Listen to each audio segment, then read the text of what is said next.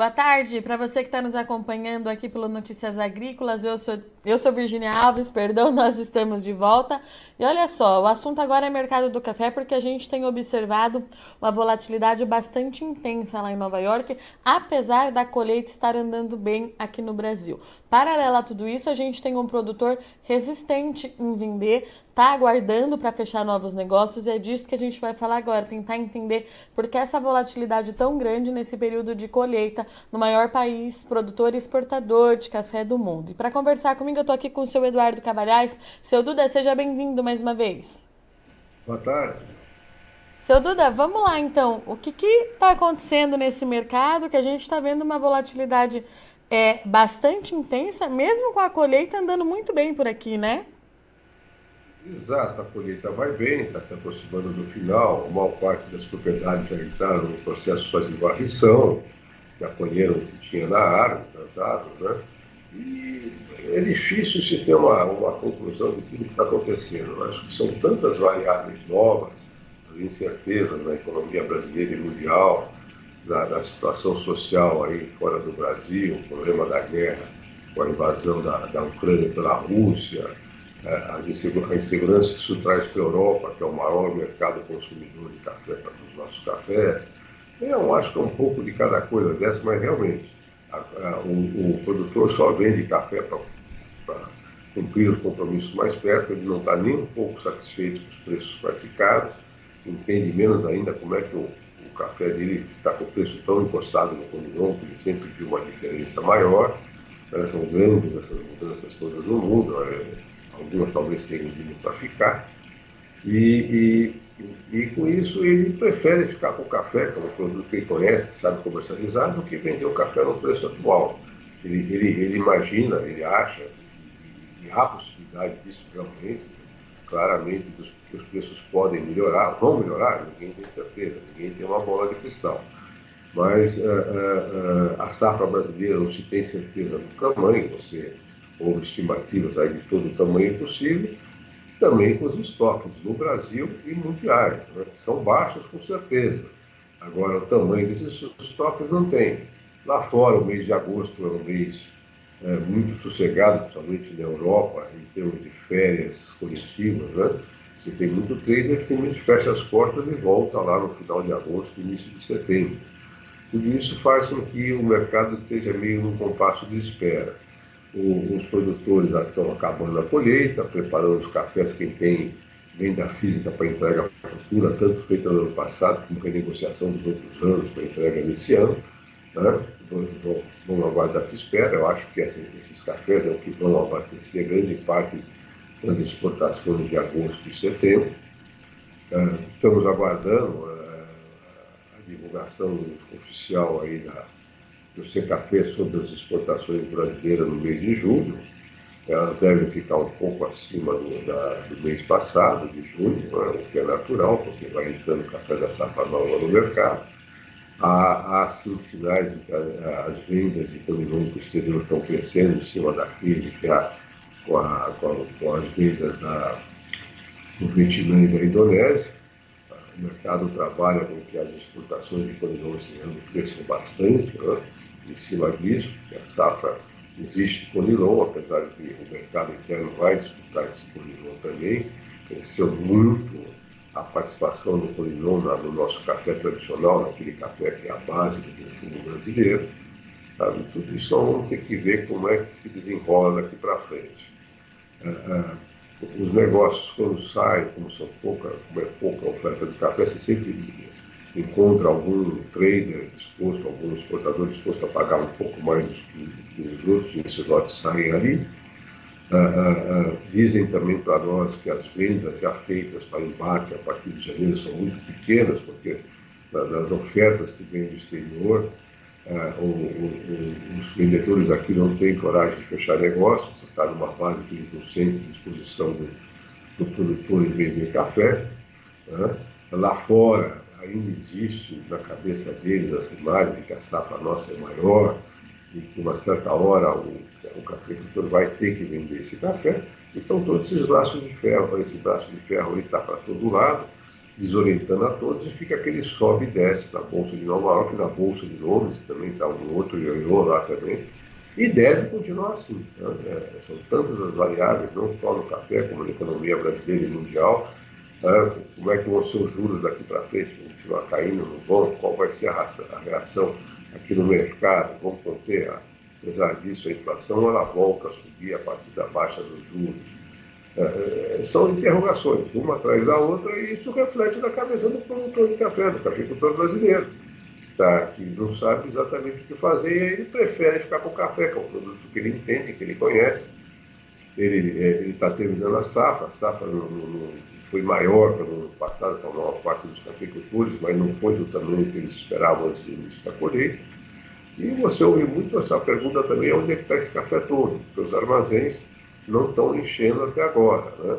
É, é, isso vamos, vamos ver o que acontece. As vendas devem se intensificar, as vendas dos exportadores para os três lá fora a partir do final de agosto e vamos ver o que isso vai significar em preço de café.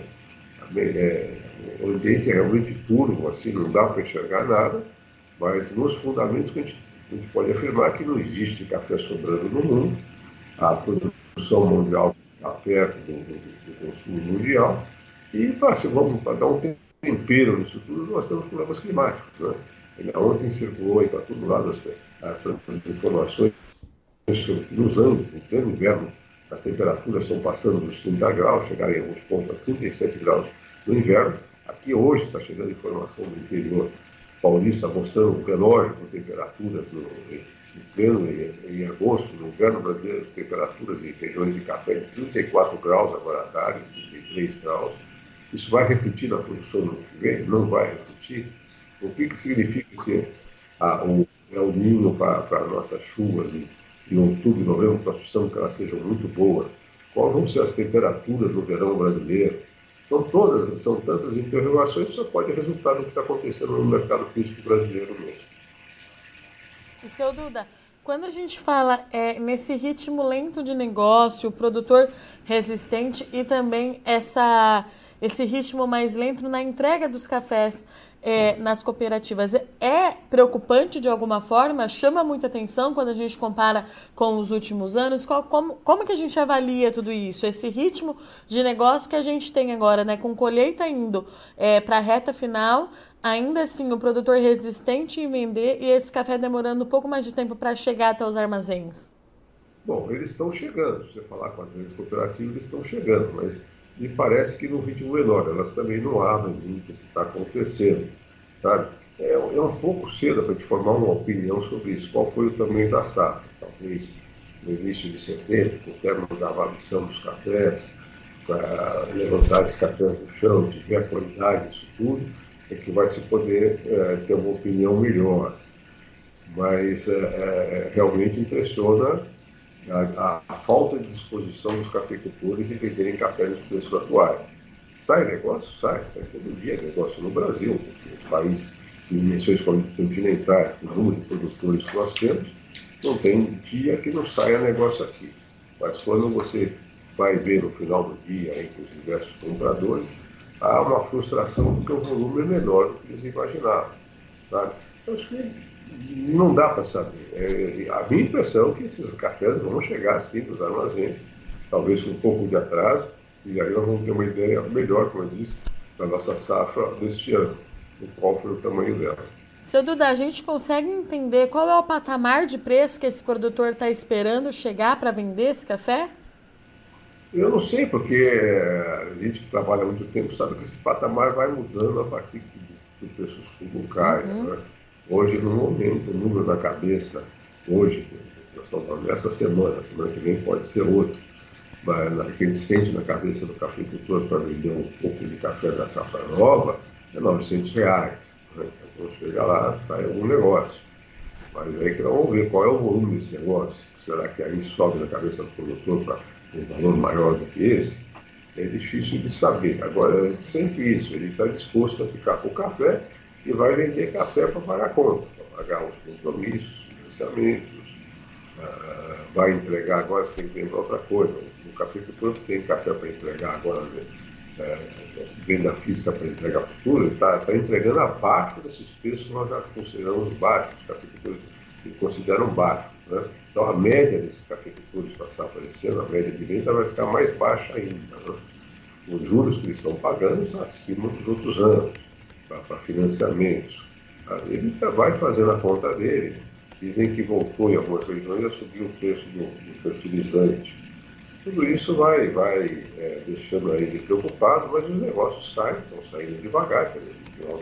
Amanhã nós vamos, saber qual foi o volume de café que nós colocamos a bordo, mas eles ficaram aí 2 milhões e 800, um pouco para cima, um pouco para baixo, eu não tenho certeza, vamos saber quanto disso aí é arábica, quanto é de Conilon, qual foi o volume embarcado com certeza de solúvel, para nós termos uma ideia disso tudo. Né? Ao mesmo tempo, o consumo interno brasileiro anda do mesmo jeito. A, gente ouve falar que ele vem crescendo, principalmente no café tradicional, o consumo esse ano cresceu. Estamos aguardando números da BIC também, mas parece que esses números estão surpreendendo os grandes industriais de café aqui no Brasil. Hum. Uh, ok, como é que eu disse? Como disse para você, nós temos que aguardar para ver o que vai acontecer. Mas uh, eu não vejo uh, assim uma disposição à venda em volume nesses preços atuais. Vamos ver o que, que vai acontecer. Em relação à qualidade dessa safra sendo colhida, seu Duda, a gente já tem alguma informação? Tem sim, você ouve de várias regiões que a, a, qualidade média é boa e que a quantidade de, de desse ano de cerveja descascada é menor. É, houve muitas regiões que o café passou de, de verde para maduro, para passa muito rápido, e teve muito café que caiu no chão. Não é? Então, Agora, os cafés que estão sendo colhidos na árvore, os naturais de tudo, a gente ouve boas notícias, tanto na qualidade como na composição de peneiras. Vamos ver se isso aí reflete num melhor preço também para o cafeicultor brasileiro. Né? Outra coisa que a gente tem que é, acompanhar com muita atenção esse aumento das vendas insolúveis. Porque, é, tanto porque ele pode começar a substituir com mais força os volumes os consumidores de outra área, robusta, como também pode haver uma disputa desse café com o consumo interno brasileiro, que se, que se acostumou bem, as corporações brasileiras, com o uso do Conilon, que, como nós todos sabemos, cresceu bem da composição do café tradicional e, e, e o consumidor brasileiro aceitou isso, gostou tanto que falam que o consumo no momento está crescendo. Para nós que provamos cafés todos, cafés todos uh, o selo de qualidade da VIC, realmente o tradicional teve a substituição e não se nota uma perda de qualidade não nesses cafés. Tá? Eles são um pouco diferentes, mais com mas são cafés que né, bastante tomados, bons, razoáveis nesses cafés, e principalmente com o consumidor brasileiro aceitando bem esses cafés. O grau de torra deles até diminuiu em relação quando era mais arábico, ficaram os cafés um pouco mais caros, o que é bom para educar o paladar do consumidor brasileiro. Enfim, são mudanças que estão havendo que vamos ver como é que vão ficar esses próximos seis meses. Perfeito. Seu Duda, obrigada mais uma vez pela disponibilidade do senhor em conversar aqui comigo no Notícias Agrícolas. Portas abertas, a gente continua trocando informação. Obrigada, viu? boa tarde. Portanto, então estivemos aqui com o Eduardo Carvalhais, tradicional do escritório é, Carvalhais, é uma referência para o mercado de café, opera bastante no mercado físico, mercado que hoje terminou com desvalorização. Vou falar para vocês aqui é, contrato referência em Nova York caindo 260 pontos, isso é equivalente a 1% e meio de baixa. E é aquilo, né? O mercado de café está vivenciando um momento de bastante volatilidade. Nós achamos é, no início da colheita que a colheita podia trazer aquele cenário de pressão, como naturalmente costuma fazer, mas há também uma resistência do produtor em fechar negócio nesse momento, com um custo muito elevado, precisa de um patamar me, é, melhor de negociação.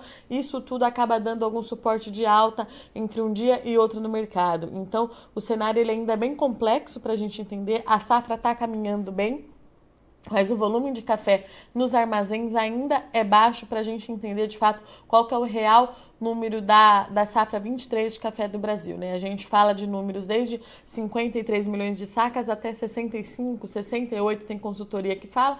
O número oficial da Conab trabalha em 55 milhões de sacas de café na produção de 2023. Existe então ainda um braço de ferro entre o lado comprador e o lado vendedor e a gente precisa ver como é que isso vai. É, ser para os negócios continuarem nas próximas semanas. Né? Uma hora esse café vai ter que chegar até os armazéns. Nós temos amanhã os dados do Secafé para a gente entender como é que foram os embarques do Brasil no mês passado e tudo isso pode dar ainda é, mais movimento então ao mercado, que tem bastante volatilidade, mas tem pouco negócio sendo fechado nesse momento, tá certo? Esses foram os destaques então do seu Eduardo Carvalhais, do seu Duda. Eu sou Virginia Alves, vou ficando por aqui, mas não sai daí que na sequência tem o Fecha da Soja para você.